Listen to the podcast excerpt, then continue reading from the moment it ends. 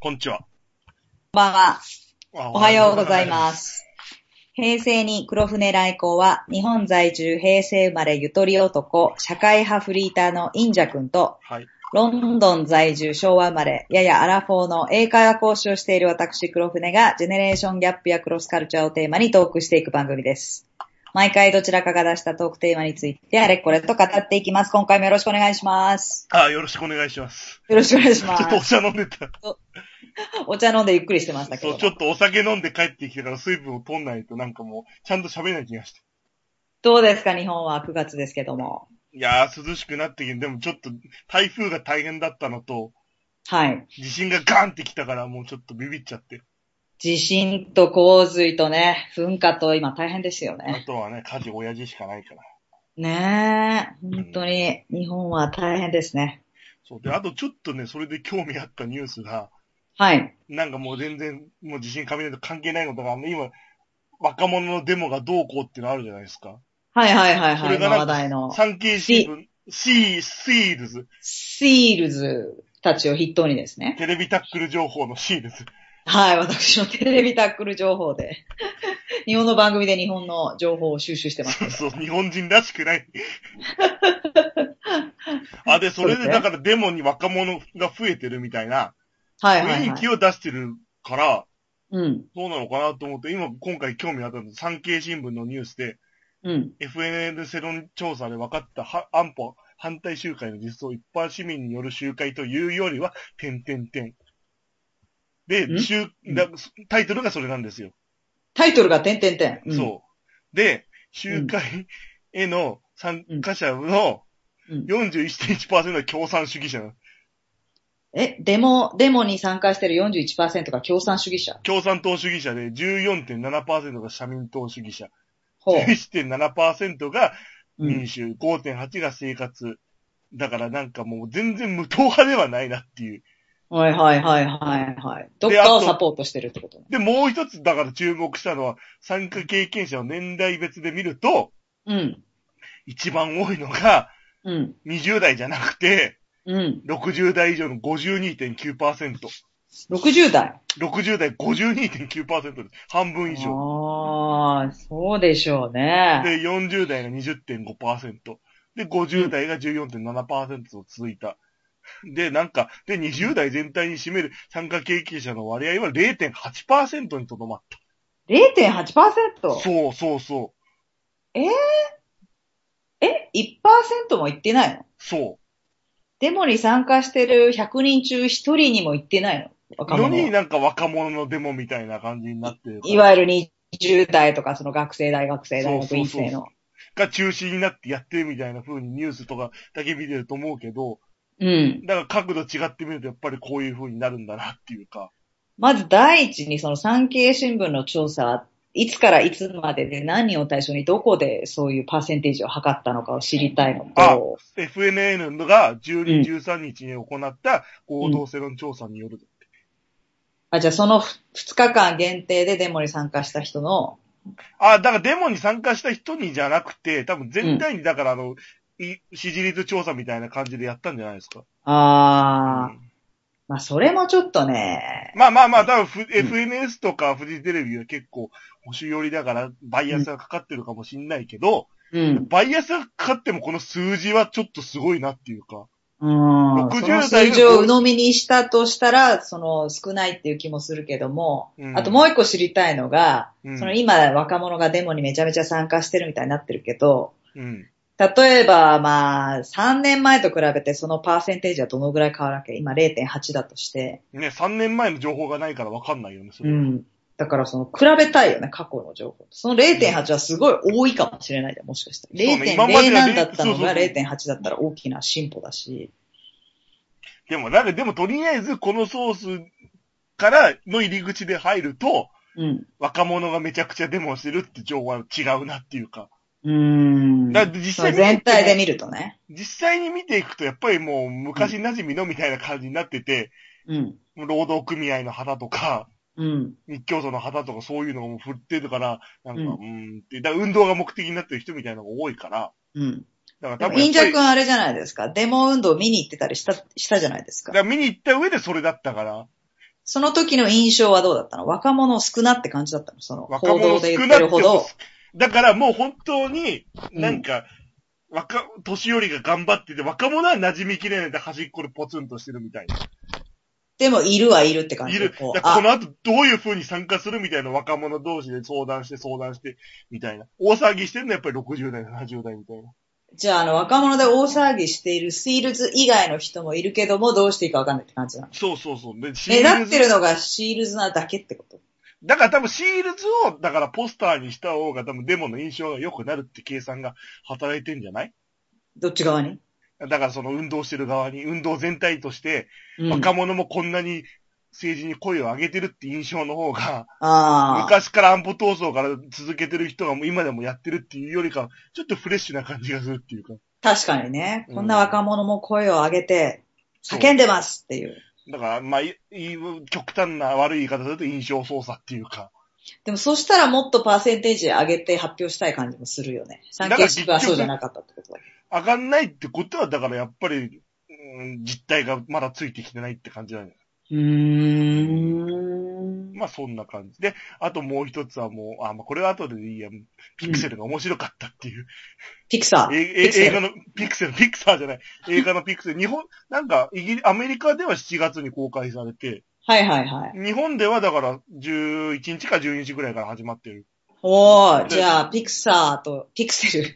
ピクサーとは一切関係ない。ピクセルという映画のソニーが供給だからあらすじをまだ見てない人のために、10秒で。ソニーが供給だから全く関係ないです。関係ないんですね。関係ない。だから10秒で言うと、うん。なんか昔ゲームオタクだった子供が、うん。今冴えない青年をしてるんだけど、うん。なんか、なぜかゲームのキャラ、あ悪役が、あの、地球を攻めてきて、うん。それを戦う戦闘に立つみたいな。ほう。だゴーストバスターズをなんかより面白くしたみたいな感じ。実写ですよね。アニメじゃないですよね。アニメじゃないです。アニメじゃないですね。それがすごい面白かったということで、今日見てきたんですよね。今日見てきた。もう、だ興奮冷めやまぬ。冷め冷めん？冷めやまぬ。もう興奮しすぎて興奮冷めやらぬ。やめ。やめら、や、やまぬ、やま、こういう、だからお酒も飲んできてるから。はい。今日は語りますよって感じですね、じゃあ。だから、でもやっぱり、ちょっとね、予想してたより全然面白い。なんか、どうせアメリカの大味な映画なんでしょって、僕も食ってかかったけど、はい。面白かったね。面白かった。5つ星で言うと、もう4.5ぐらい上げちゃう。4.5勝手に点5もつけちゃって。つけちゃう、つけちゃう。おー、じゃあ結構もう DVD 何が、何が面白かったんですか？その、ネタバレしない感じで。ネタバレしない感じで言うと、なんかもう、もう本当にうん、ひねりがないのよ。ひねりがない。もうベタな。ベタな、スその、ベタなんだけど、主人公とヒロインのなんか掛け合いみたいのが面白いみたい。面白いの。おー、掛け合いが面白い。だから俺が大富豪だったらどうせキスしたんだろうみたいな感じで女の人が黙っちゃうみたいな。うーん。なんかそういう、ちょっとね、掛け合いがちょっと面白かった。ゲーム動向よりも。あー、面白いね。もうさ、今、ひねりまくりがもうさ、うん一回転して、一回りして、もうベタで行こうになるかもしれないね。そう、原点回帰かもしれない。うん。だから単純に敵役と戦うみたいな、本当に。はいはいはいはい。いや、私昨日、アガサ・クリスティのですね、はい。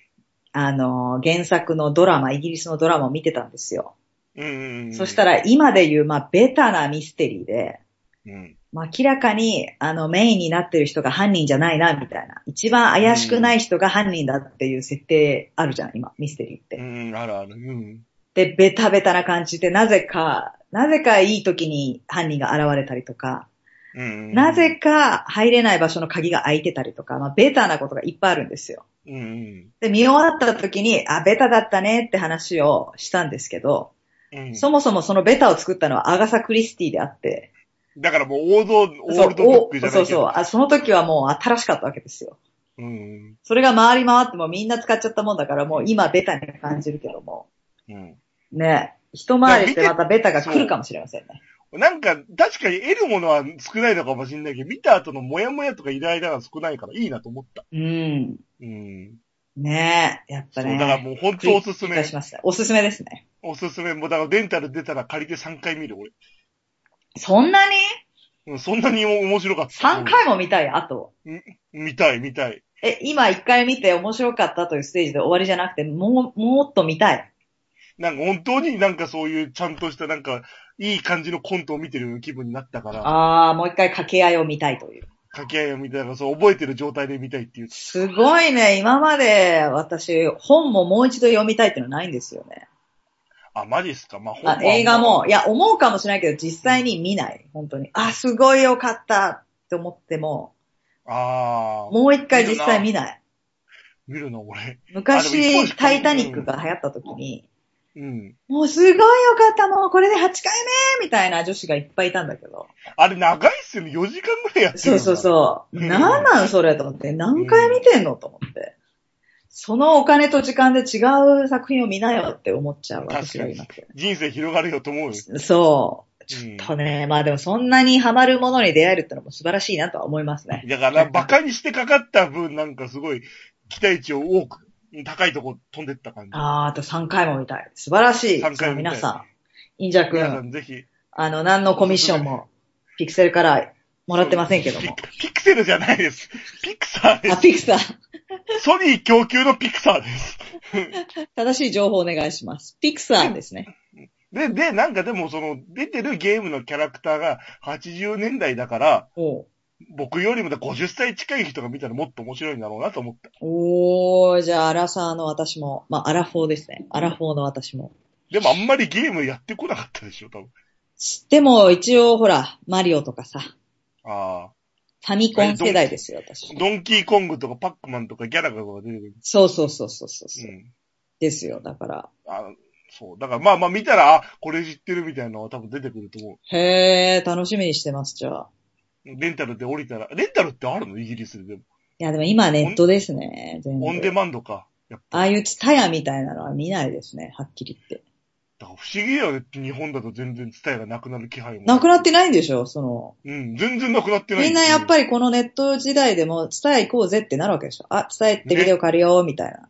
ね。まあ、ビデオじゃないか、DVD か。スタヤもオンデマンドサービスみたいなことやってんのに、うん。ね。やっぱりカスタマイズされちゃったのかな。もう生活習慣になってんのかもね。あとまあ分かりやすいじゃん、ネットでいちいちさ、カード番号打ってとかさ、なんか、うん。ね。だからそれも逆回りして意外といいかもね。一でも回りして。なんかツタヤ商品をもっと検索がうまくできるようになってほしいと思う。あなんか見つかんないんだもん、商品が。ツタヤ行ってないの今、タッチパネルとかで。タッチパネルはあるんだけど、うん。なんかそれでじゃあここにないから近所ではどこにありますよみたいなのなんか出してほしいと思う。あー、でもそこの近所にわざわざ行ってるからね。それネットでできない？のネットでもできないの。できないんだ。ネットでこの DVD 見たい方はこの店舗へとか。そう、だからそれなんか普通にもう技術的には絶対できると思うんだけど。でもそんなにばらつきあるの？ツタヤって。置いてる作品のい。や、なんかつ、やっぱり、やっぱりサラリーマンの街の方では、うん。やっぱりアダルトが多かったりとか、おー。だから丸の内の近くだと、うん。ベタなラブコメのドラマとか、その洋画を。多く入れてたりみたいな、やっぱりあるみたいよ。あーさすがですね。当たり前か。うんでも、うん。そういえば考えたことなかったわ。いつもなんか新作をポンポン出してんだろうみたいなイメージだったけど。うんそう。だからやっぱりバランスっていうか、その、比率は変えてるみたい。あ、そうだよね。本屋も一緒だもんね。大型書店と。そう、大型書店も。そう、だからでも本屋なんかもう本当なくなってるよ、逆に。本屋なくなってる。なくなってる。だから、本当に急行止まるような駅の、だから大きい本屋と、うん。だからなんかに特化した、アメコミに特化した本屋とか、うーん、残念ですね。本好きの私としては。やっぱ本を手に取ってみたいという、まだこういう昔仇の人にとっては。あ、だからみんな、い手では取るんだけど、うん。だからアマゾンで注文しちゃうみたいな。あー、だから経営がどんどんどんどん悪くなっちゃだから結 結局大きい、あの、急行の止まる駅の、う。うん。そのビル、だから一回丸々借りたみたいうな、ん。ああいう場所を取れるような場所か、うん。専門に特化としたところでインターネット通販もやってるみたいな本屋。あー、でもそうだよね。時代の流れですよね。雑誌だってどんどんどんどん、ね。だから商店街の真ん中にあって子供が立ち読みしてると、その、ほうきで旗組みで、ああいうのはもうないなっていう。もうあんなの見、見たこともないかもね。平成生まれの子本当にあんのっては。思うよね。本当にあるのって思うよね、まあ、さ。すがに畑はないけど、立ち読みできない雰囲気の本屋はいっぱいあったよ。うん。うん。そう。だから、やっぱり、やっぱりちょっとずつ変わってるんだなって思う。いたね、駄菓子屋さんに本ちょっとあって読んだりすると。早く出てけって言われるみたいなのとか。駄菓子屋さんも、駄菓子屋は、やっぱ、まあ、かろうじてかすってる。あるの？だから30円のゲーム機とか遊んだよ。チューペットとかそこで買って食べて。チューペット懐かしいね。だから30円のゲーム機がもうみんなやんないから、うんもうコンセントが外れてるから、やるときだけ下のコンセント自分で挿してやる。はあ。だからもうハイスコアがいちいちリセットされてるから、どんなに得点出しても残んないのよ。インジャー君20代ですけどもあったんですね、そういうのが。だからハイスコア出しがいがないってういう。ん。今はどうなんですか？どうだもうでもゲームセンター自体ももうもうもう怖くて入れないもん。あ、怖い場所になっちゃったね。あ、怖いっていうかもうなんかもう排他的 exclusive？exclusive。exclusive、はいそう、だからその、格闘ゲームなんかだってやっぱり上手い人がずーっとやってるから、あー入れる空気ないし、はいはいはいはい。かといって男だけどプリクラも入れないし、プリクラはね、ずっとあるよね。どんどん進化してだから新宿とか、ああいう大きい駅の、うん。新宿とか渋谷みたいな大きい駅のプリクラコーナーって男だけでもう入れないようになってる。あ、なんか一回見たことある昔っつっても1、2年だ前からナンパ目的みたいになっちゃうから、男性のみの来店はご遠慮いただいておりますみたいな。なんか、え？だからナンえパされるのが嫌なの。そうそそんなこと言っちゃっていいの？と思った。う。ね。だからなんか、だから僕はゲーム好きなんだけど、割と。うん。するとしたら、秋葉原にあるスーパーポテトっていうなんか古い中古ゲーム屋があるの。へそれがビルが4階建てぐらいー。で、一番上がそのレトロゲームのゲームセンターになってるから。そこで1、2コインだけやって帰るみたいへな。ー。だからそこしかもうゲームセンターなんか行かない。言っても言ってんだ。わかんないんだもん、新しい。な、いや、うん、だからその駅通った、秋葉原通ったら、うん、うん、能動的には行かないけど。だからなんかゲーム好きだけど、もう今のゲームについていけないから。うん。だからスマホの課金ゲームとかお金かける意味がわかんないし。あー、だから今そっちに皆さん流れてるわけですよね。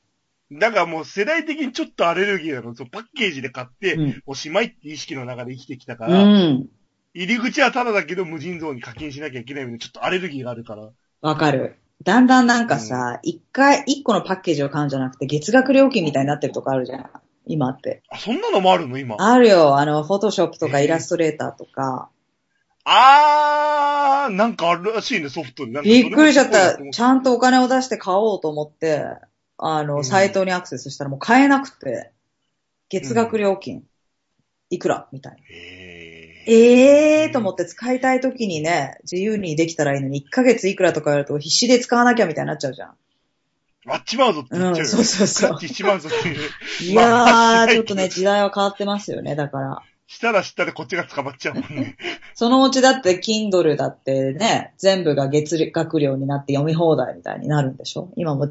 あ、なんか YouTube もなんか一部有料化みたいな動きなんか、話題になってたねうんどうなんだろう、ね。なんか音楽、音楽をだからそういう月額配信サイトみたいにしちゃうみたいあ、音楽の場合？な。うん、そうそうそう。あー。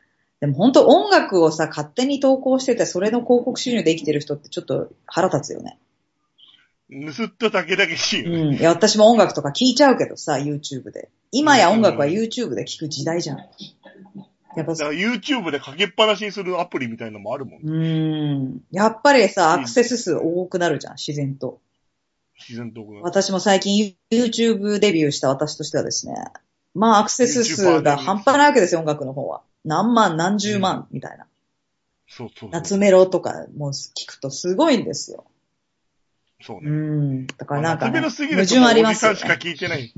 そう、おじさんしか聞いてない。ミスチルとか不正アップされても何十万ってなってるもんね。うん、そうそうそう。相当稼いでんじゃないですか、YouTuber は。うんうん。いやーでも多分広告が止められちゃってるんですね、そういう場合って。あー、でもたまに出てくるよ。いや、出てくるけど、広告収入はいかないようにしちゃってる。あー、でもそうした方がいいよね。勝手に番組とかアップしてさ。うん。そう、なんか、あと頭くんのがさ、あのセクシーアイドルが放送事故寸前みたいな感じでクリックすると、ただダラダラダラダラテキストがあって何にも出てこない。あー、あとなんか機械的なものが喋ってるのとかあるよね。そう、あれも楽な仕事をしてるなって思うよ。番組まとめみたいなやつでしょ。そうそうそう。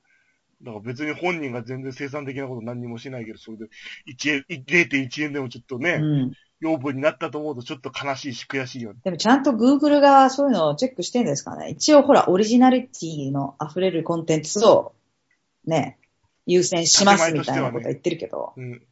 やってないよね。本音は、だから広告収入さえ増えればってとこあるうよ。ん。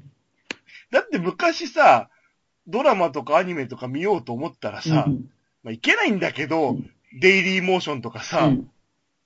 だからなんか中国と韓国のわけわかんないサイト行ってたのがさわけ、わかんないサイトあったよね。今もあるけど。うん今もあるけど、みんな YouTube に貼るもんね、今。ほぼね、ないやつもあるけどね。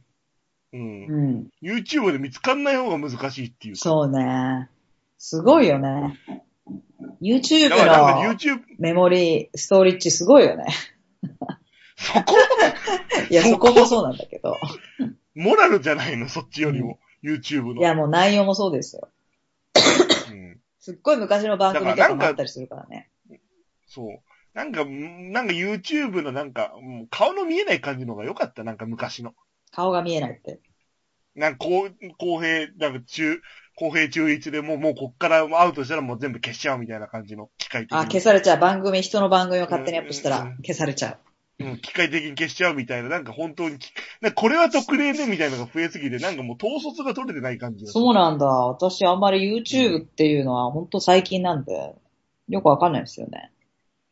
昔はもっとなんかテレビ番組熱心に消してたもん。うーん、まあ確かに見当たらなかったかもしれない。今半月前ぐらいの番組で普通に残ってるも。うんーん。たまにね、地道にテレビ局側からの申請で削除されてるよね。だからなんかジャニーズとかのそういう権利がうるさいところそうそうそうそうそうそう。たまにあるよ。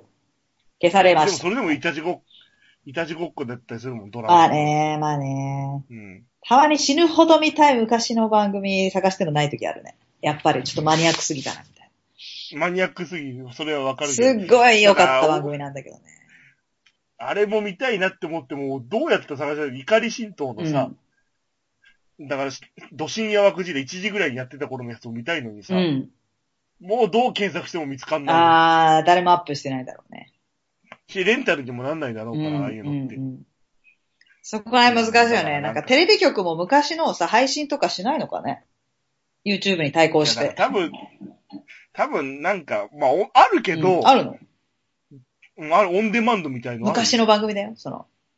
昔の番組あるよ、あるあるある。へー。あるけど、でもすごいカットされてたりとか、だからそういうこと捕まっちゃった、田代正史みたいな。あー、今流せないみたいなやつもね。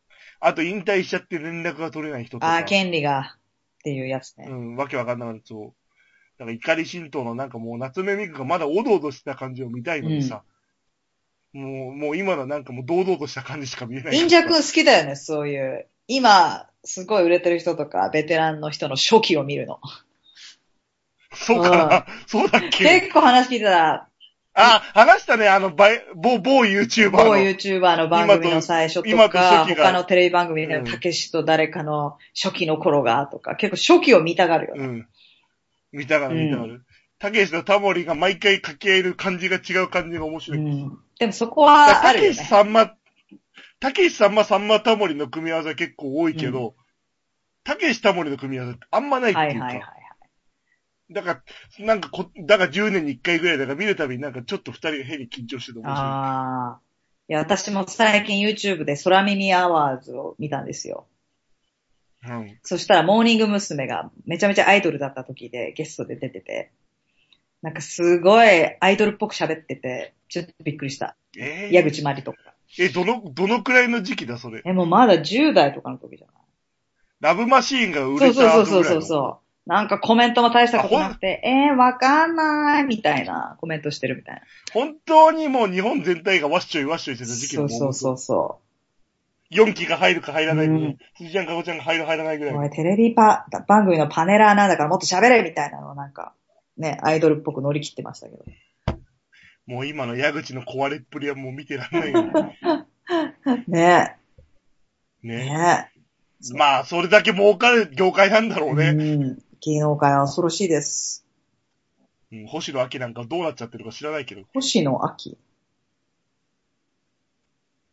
星野明。あのグラビアアイドル競馬、のあの、ジョ、ジョッキーと結婚したけど結婚し、た人？ペニーオークションでケチがついても未だに禁止にしてる。あ、そうなの？普通に、あの、子育てに専念してんじゃない？あ、そっちが、ペニーオークションでケチがついて、うん。な復帰するタイミングもなくなっちゃって、もう事実上引退あみたいな。そうなんだ。うん。へえ。だからなんかもうああいう人前に出る仕事って堂々としたもん勝ちなのかなって思うよ。だってペニーオークションってみんなやってたじゃん。綾部とかやってたじゃん。やってて、熊田陽子だってなんか妊娠からなんか産休明けみたいな顔で普通にテレビ出てるもん。うんね。ね。芸能界は恐ろしいです。わかんないですけども。ね。だから堂々としてた方がさ、いいんだよ。だって、モデルだってさ、そこまでかって顔の人がなんかビジネス化してたりするじゃん。まあ、モデルっていう職業ですからね。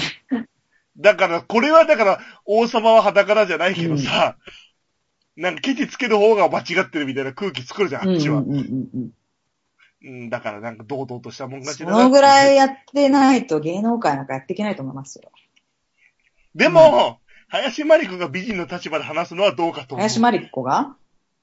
美人の立場で話す。美人の、話すのはどうかいや、と思う。インジャ君は美人じゃないと思ってるかもしれないけど、もしかしたらね。そっかそっか、俺の、せ見方の方がおかいや、しいのか。かっていう人もいるかもしれない。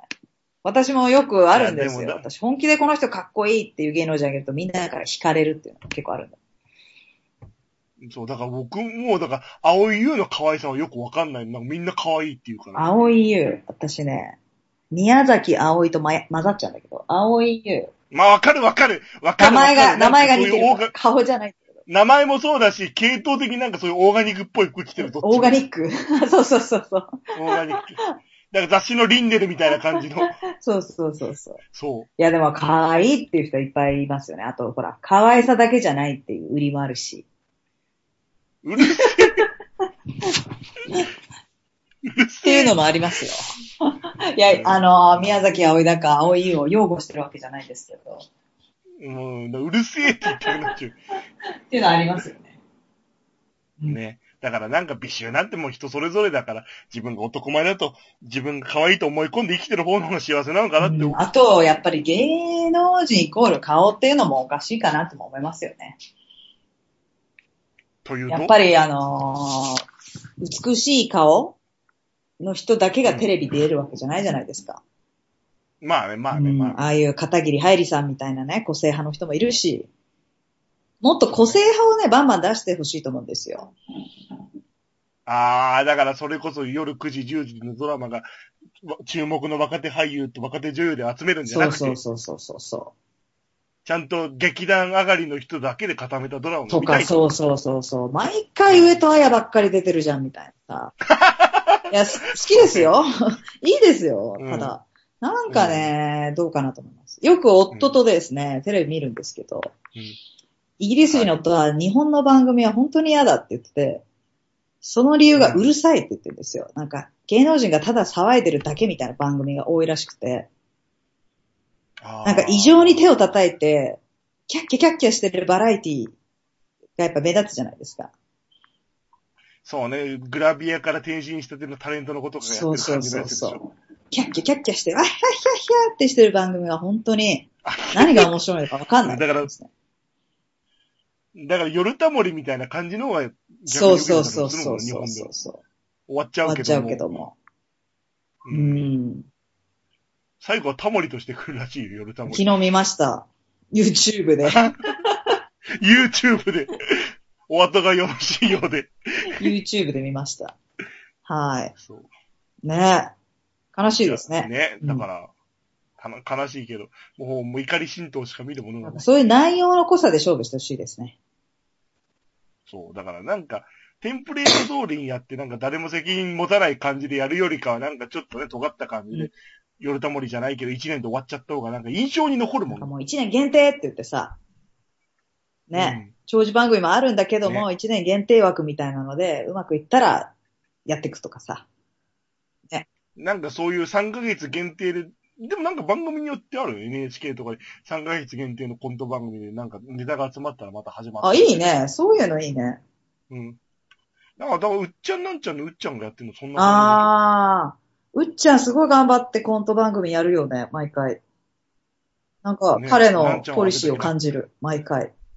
なんちゃんは、あれだけ楽してるね。楽してるかわかんないけど。楽してるのには違うけど、語弊がある、語語弊がある。弊があるけど、すごい陰で頑張ってるかもしれないし。うんうんうんテレビに出ないイコール、ほら、劇とか頑張ってるかもしれないし、わかんないけど。なんちゃんの場合違うけど、ほら、た、まにいるじゃん、あの女優もう見なくないって言ったらすごい劇場で頑張ってるみたいな。舞台俳優として頑張ってるそうそうそうそうそう。舞台で、だから篠原ともえ見なくないって言ったけど、篠原ともえずっと、ね、しあの、ファッション関係でずっと仕事してたそうそうそう。だからテレビ出るイコール偉いじゃないんだよっていうさ。ね。そういう、まあでも負け惜しみみたいなのもいるけどね。負け惜しみみたいなのもいるけどね。本当に俳優の道極めるとかじゃなくて、なんか、お茶濁しみたいにね、舞台の仕事やってるみたいなのもいるから。だから、ファン、見てる側はね、見極めないといけませんよね。なんか、テレビ出てるイコール偉いみたいなのもやめてほしいですね。まあ影響力あるからねよくあ、の、ビジネスとかでもなんとかのメディアに出ましたっていうだけで、日本人って結構ブランドに弱いと思うんだよね、そういう。やっぱり日本人特別弱いのかな、やっぱり。あの雑誌で紹介されましたって書いてるとさ、それだけでさ、紹介されたってだけでさ、中身じゃなくてさ、それをきっかけに中身見ようとするならいいけども、出たっていうだけで、わあ、ここのお店すごいんだ、みたいなさ。たまにあるね。ヒルナンデスで紹介されましたそんなお店大量にあるよ、街歩いてたら。そうそう。し、それではしゃいじゃお店にあんまり入りたくないっていうか。んまあ、お店はね、それを利用しようってなるけど、見極めてほしいと思うんう、と思います。はい。だからなんか、取材お断りのお店の方が健全なのかなってと思うよえね。、一元さんお断り？いや、取材お断りみたいなお店の方が。ああそれ、それ一本で言っちゃうのもあれですけどね。うん、でもなんか、でもかといって取材受けたからでずーっとはしゃいでるおうん店もちょっとやだ。うんうんうんまあまあまあ、バランスっていうバランス。スですね、何事も。そう、うんそう。で、もう今日はもう雑談だけで終わっちゃいそうだけど。本題あるんですよね、インジャ君。今日、今回は、インジャ君からのトーク、テーマということで。そう、もうあと、あと20分ぐらいしか話せない。はい、社会派フリーターのインジャ君からのトークテーマは何ですか？小泉チルドレン。小泉チルドレン思い出す。なんだそのトークテーマは。わかんない。思い出すっていうトークテーマです。お、いや、小泉チルドレンってどうなのとか、小泉チルドレンを否定するみたいな、別に否定的な気持ちもじゃあ、あんまレりないからッツにしようよ。。小泉チルドレンを思い出そう思い出そうのコーナー。というトークテーマですね。まあだから、だからな、なんでかっていうと、だから最近、あの、百田直樹と、自民党若手議員の集まりで、だから沖縄のね新聞に圧力をかけた方がいいみたいな話題で、自民党議員がその、ちょっと結構騒ぎあれ何だったんでですか？ちょっと。言論弾圧あれみたいな。ちょっとわかりやすく小学生でもわかるように説明してください。小学生はもうそこまで関心 じゃあ、中学生で。なだから、百田直樹ってもともともう安倍ちゃんのお友達みたいあ、な。お友達なの？もともと。だからもう自民党が野党時代のことに頻繁に対談とかおー、安倍ちゃん。サポーターなの？そう、安倍ちゃんサポーターなんですよへー。それで？だだからそれでもう自民党が与党になって、安倍ちゃんも首相になって、百田直樹もだから結構重用してるはいはいはい。安倍ちゃんがリーダー、俺友で一時達。期、一時期 NHK の役員とうんうんかもやってたから、うんうん。だからすごい結構えもう影響力のある立場で、一応ベストセラーそうですよね。発言権もあるし、有名だし、テレビは引っ張りだこだし、本もバカ売れだし、もうメディア大好きですよ、そういうブランド。そうそうそうそうそう。で、だからそれ、でもちょっともう発言は結構もう、コンサバのちょっといっちゃってる感じのコンサえ、バ言っ。ちゃってる感じのコンサバってどういうこと？コンサバって保守的ってこだからとでしょ起き、だから保守的でもうちょっと、だから保守的な、保守の支持者が喜ぶリップサービスを過剰にすぎて、もうちょっと整合性が取れなくなって。ああ。だから昔いたあのアメリカのティーパーティーの、みたいなあの空気、ちょっともう、もうだからもう整合性どうこうじゃなくて、保守的な人が喜べばいいんだって感じになってる人。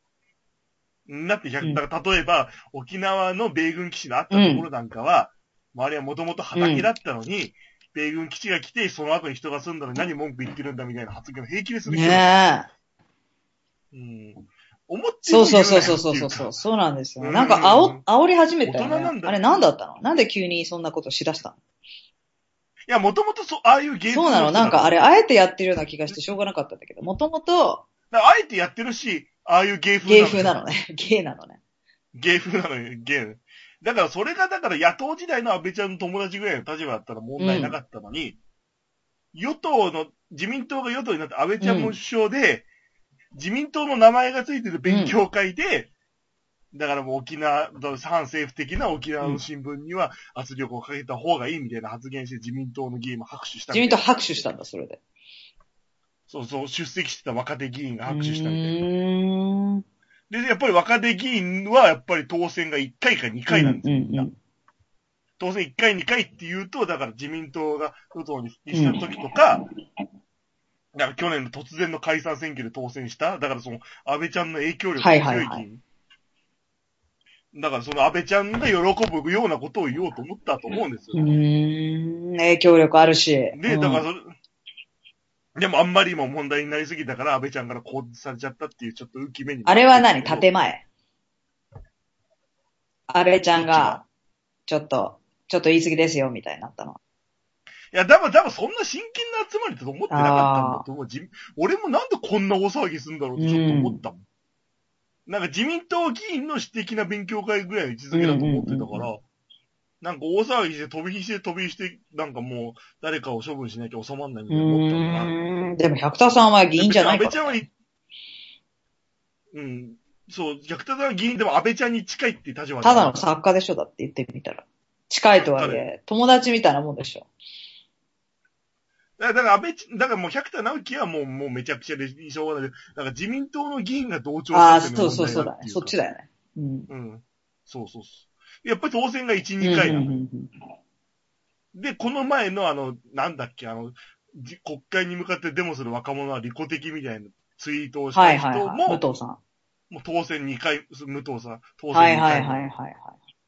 で、あの人もともと民主党系で働いてたのに、自民党に推薦の枠が空いたらそれに応募して自民党に出たような人だから、それで、もともと保守的、保守的な思想でそもない。れで出れちゃうんだね、でも。だから、あの時、だから、初め一回出たのが、自民党がすごい逆風で公認が集まったから、麻生さんが、のはいはいはいはいはい。その時に公認もらってるから、多分その時公認もらいたいって人がすごい少なかったから、ああ、そこに紛れてそれ慣れちゃうのね。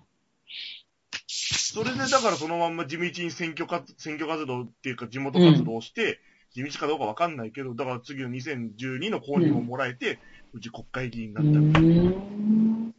でもやっぱりそういうもともと民主党系で働いてた人だから、別にポリシーもある人じゃないから、だから多分安倍ちゃんが喜ぶだろうと思って言ったんでしょ、あれは。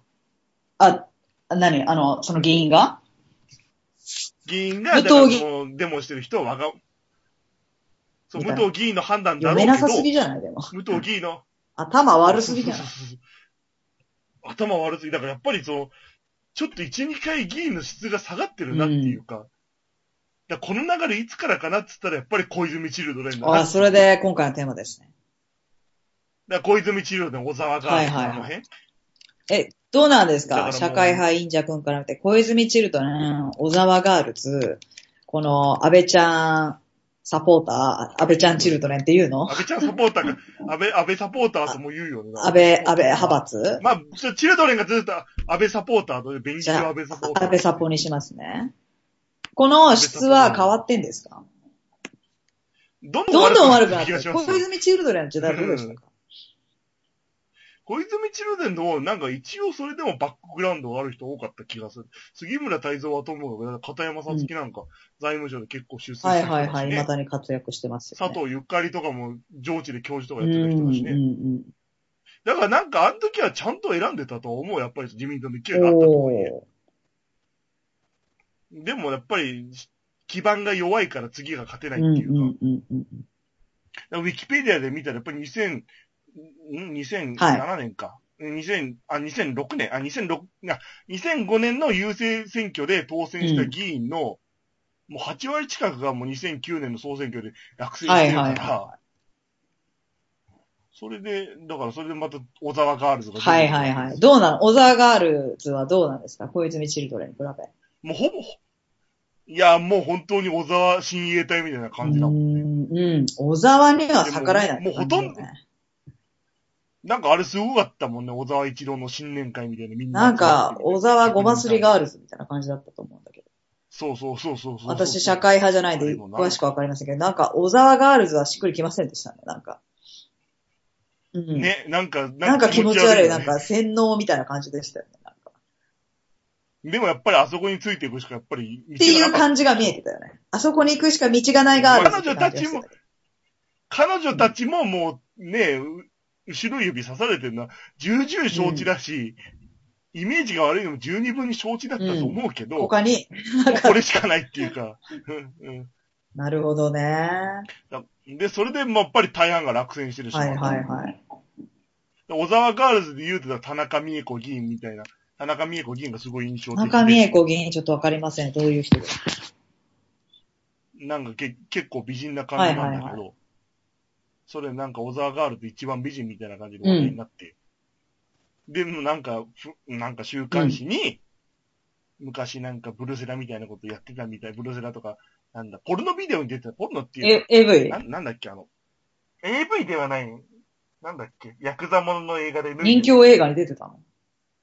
V、V シネマ、V シネマ。あー、でもそれってダメなの？V シネマ脱いでるるけど昔の過去、例えばブルセラをしてたとしても、過去は過去じゃないですか。いや、僕は全然ダメじゃないと思うんだけど、やっぱり人を下げたい人からしたら、やっぱりいい失点を見つけたって感じになるんじゃないですか？うんそれで失態するまでにいかないでしょ。もうイメージはもちろん、ね、変なイメージはつくかもしれない。うんだで、だから、一番だから、いや、僕がだから一番その小沢カールズ印象に残ってる人って話。美しいと言われてた。その人がね。美しいと。で、結局それで自民主党を離党しようとした国会議員に向かって、ダメ行かないでって泣いてるのも面白いへー、これがオザーガールズの一人ですね。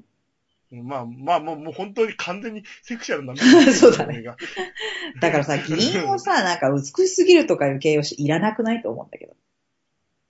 し、なんかでも、でもやっぱり多分、美人だと通っちゃうんだよまあそれは、ね、あのー議員だけじゃなく、すべてにおやっぱりなんか自民いてありますよね。美しい方が得するというや。っぱりあと、対立軸が作り出た自民党で、当選10回の大物議員対、31人の、ちょっと綺麗めの新人女性議員だって、やっぱりちょっと対立してる感じで作れるじゃはいないはいはいはいっていうか。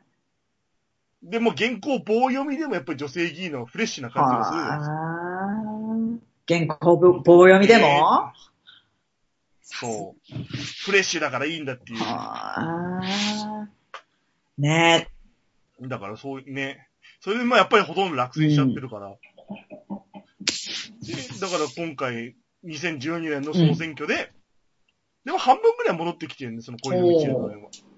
え。え、その小泉チルドレンが今、安倍、安倍サポーターになってる人いるなってる人もいるけど、なってない人も多い。やっぱりでも戻ってきた人は、杉村太蔵みたいなもうなんか、フライボーみたいな人じゃなくて、それでバックグラウンドとかそのコネがある人だから。だから、その熱心にって感じではないね、うんやっぱり。そう、小泉経由で来てる人。だから、安倍ちゃんの時に初当選した人はやっぱりああ、だってね、その時だったもんね。うん。まあ、あとちょっと番外編だけど、橋本チルドレン橋本チルドレン。あ何話のエリカさん。あ、ああ、あの、あの橋本ね、ごめんごめん。あれ最悪だなって思う。あのー、グラビアを出したという、あれですね。グラビアを出して議員も辞めないから給料最後までもらう。あのー、なんだったっけ、あの人が激怒してる人でしょ。作家の、誰が室してる室、テリーとだっけ？室。室そうそうそうそう。が激怒してる人でしょま。あ、あの人何でも、何でもカリカリしてるからあんまりなんとも思わないけど。グラビアあれやりすぎですね。オファーが来ても、あの、断るべきですよね。オファーする方も。オファーする方は金の匂いがプンプンするんで、まあ、そこは多めに見るんですけど。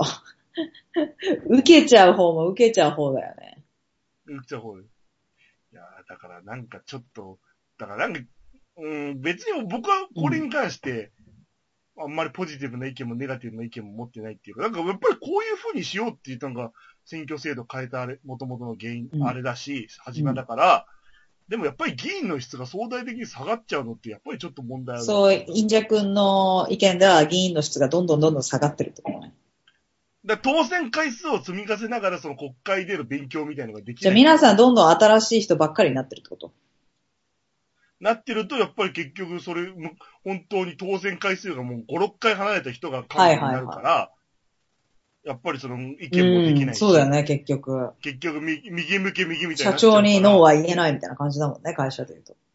だから社長と、その創業者家族はいるけど、みんな新入社員みたいな。ぜ何も言えないよね。やっぱり、うんそう。だからそれってなんか、ちょっと政治の劣化には繋がるんじゃなういの、んだって意見が通らい。ないもん、独裁でしょ、そしたら。ね、もそうそうそう。そうそうそうそう。でもまあ、独裁って言い方もできるし、リーダーシップって言い方もできる。国会がいらないって意見う。もできるから、うん、そうだね。だからなんか三権分立ってなんか、本当に意味あんのって思うことあるよね。だから議員内閣制みたいな国は議員と内閣すごい近いもん。うんうんうんで、三権分立みたいな国も、割と民主党と自民党、民主党とかもう一つの党とかで分かれてるから、厳密には分立してないっていうか、うんうんうんだからなんかと、と都道府県知事ぐらい分離してたら分かるけど、大体だってオバマだって民主党出身だったり、前にブッシュだったり共和党出身、やっぱり出身制度もあるから、そ,、この関係がすごく悪くなってるみたいなこともないだろうし、だから、やっぱり三権分立とかって、やっぱり建前なのかな、ちょっと思うなってきてこれで。うん。どうしたらいいんでしょうか？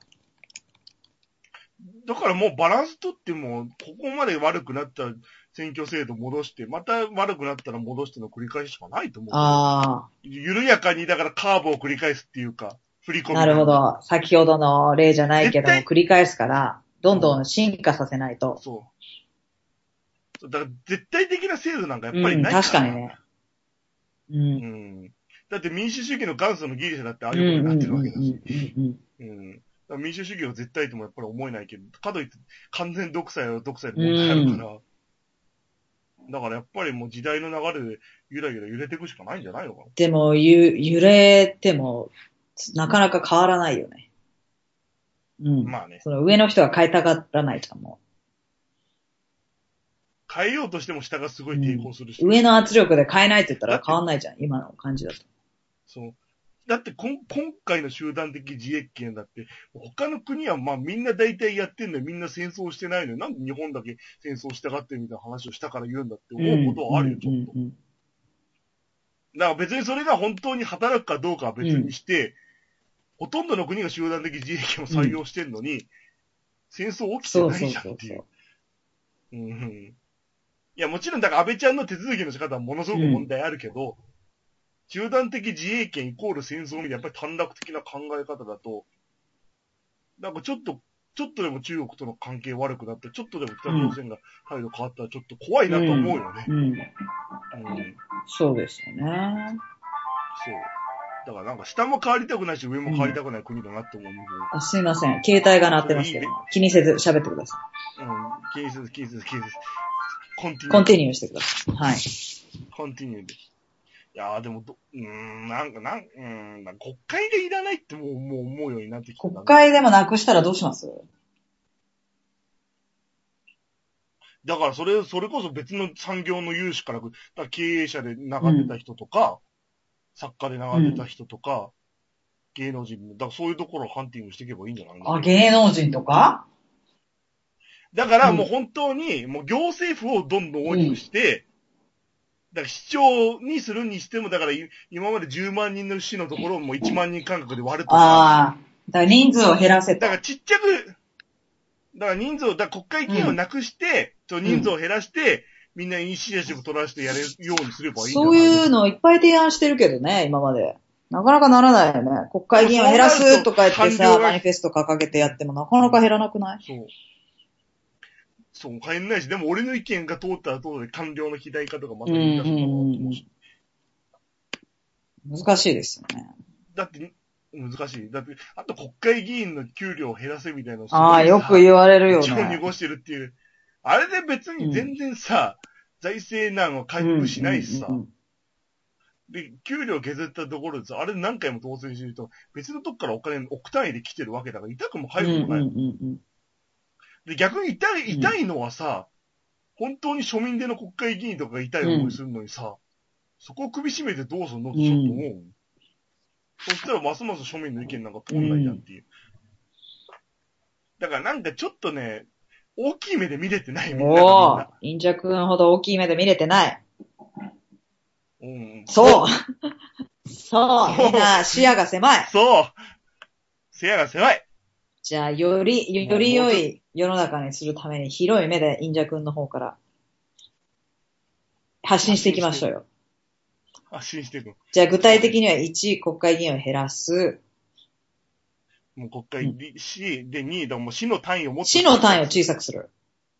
というのは、そう。だ、だから市長はいていいんだけど、もう市長のうん下に10人ぐらい、だからその、市長の下の市うん。市長みたいな。な、なんて言えばいいんだろう。番地長うん、みたいな。ああ、三丁目長みたいな。そうそうそう、山頂。だからそこにもう、イニシアチブを任せて、もう市長は見てるだけみたいな。何？お飾り市長、それ。で、それだからその最後の、だから意見が上がってきたら決定する。じゃあ、番地の人にもっと頑張ってもらってってこと？そうそうそうそうそう。国会議員よりそっちの方が多分見てるその市民。と深く関わってるし、見てるし、そうそう。で選挙の緊張感も違う確かになるほど。もう少し市の方ね。そう、小さく、区割りを小さくする。なるほどで、より国民の意見が通りやすくすると。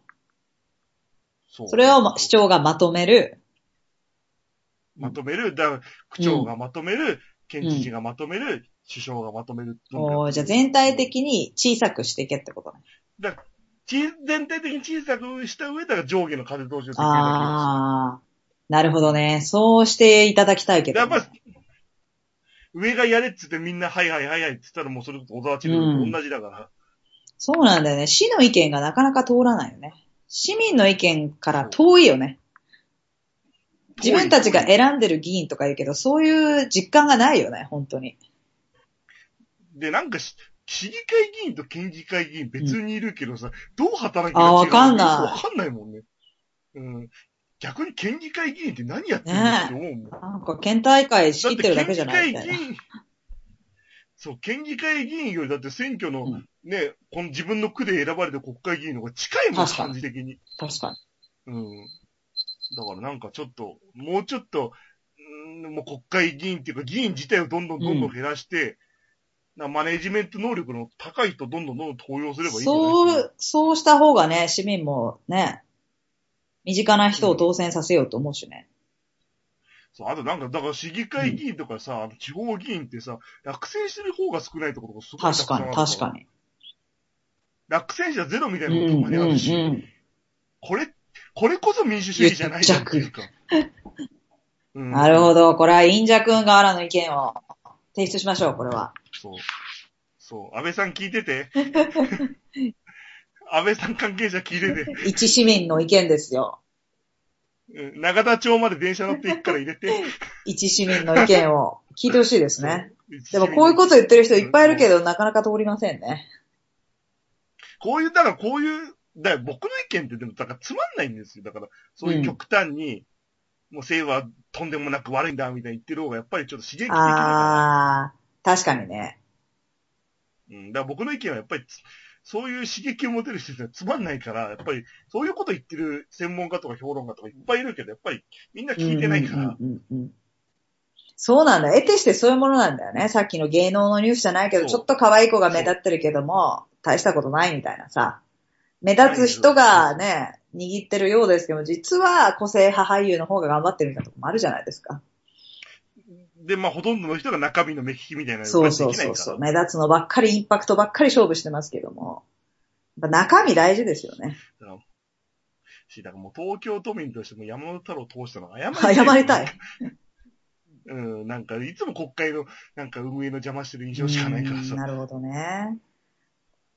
だからもう来年は連合の年だからもう連合ちょっとすごい露出が増えてるうん。蓮舫連合がだから東京で開催あ、そうなの？だからすごい最近マスコミああ、そ心配出てるうなんだ。へえ。うん。でも参議院の6年も長長いいよね。ね。うん一回通ったら6年間給料6年って結構長いよ。時代すごい変わるからね。ね。それでなんか、それで参議院が邪魔になったりするから。まあまあ、そうですね。ま谷良、谷良子も改正あ、ああ、まだ活躍してるんですか？谷良子は。小沢ガールズ。小沢、あの、あの子、小沢ガールだよね。あの子っつっちゃったけど。おあの子っていうか、う。うんん。あの人ね柔道だけやってればいいのにと思ったけね、あれ黙って引退してたら国民栄ど。誉間違いなかっ。た。うんやっちゃったよね。なんか。なんでやっちゃったんだろう。スポーツ選手やめた方がいいと思うよ。そうそうそう。あの、いい意味でスポーツバカじゃないですか。そうそうそう。だから高橋九ちゃんを断ったって言ったら来たけど。うん。健全だと思い健ます。本当に、やれないものはやれないと言った方がいいですよ。まあ、堀内常夫、通っちゃったけどね、巨人の元監督。まあ、そんなんでね。1時間経っちゃいましたけど。うん。告知はありますか？うん告知ができるようなものを作りたいんですけど、とにかく時間がないです。という告知でした。ですね。でもなんか時間ないなりに無理やり1時間2時間作んないと、物って進まないね。物事進まないね、なんか自分のやりたいことが。無理やり1時間でも2時間でも自分が。当たり前です。よ。最近それはちょっと。当たり前ですよ、そりゃ。うん。人間関係がどんどんどんどんめんどくさくなってくる。頑張ってください。うん、だからちょ、ちょっと頑張ります。疲れないようにちょっと意識して寝たりはいするんで。。個人的な話は、はい。はい。ありがとうござい個ます。パーソナルマターです。私からの告知は、はい。黒船京子、英会話講師やってます。はい。まあ、引き続引き、き続き YouTube やってるのと YouTube、Kindle で絶賛発売中ですホーム。ステイ。ホームステイの話ホームステイの話前回した通りですね。そう。まあ、もうホームページに全部載ってるんで。あの、イギリス英語学びたい、ロンドンに留学したい、という方がいたら、はい。お任せください。はい。はい。いろいろやってます。次、私の回で英語についてまたじっくり語りたいと思いますんで。まあ、でも仮にホームステイしても僕には会えないです。あ残念でした。よか、よかったのか、残念だったのか。残念でした。た。そうですね。ホームステイしたら漏れなく私に会えます。漏れなく私と生活できます。嬉しくないかもしれない。ありがたい芸能人じゃないですからね。ありがとう。芸能人じゃないか。あの黒船さんと、あの、みたいにはなってませんけどね。あの、はいまあいいや、もうやめよう、はいおしまいにしよう。また来週。また次回お会いしましょう。さようなら。さよならさようなら。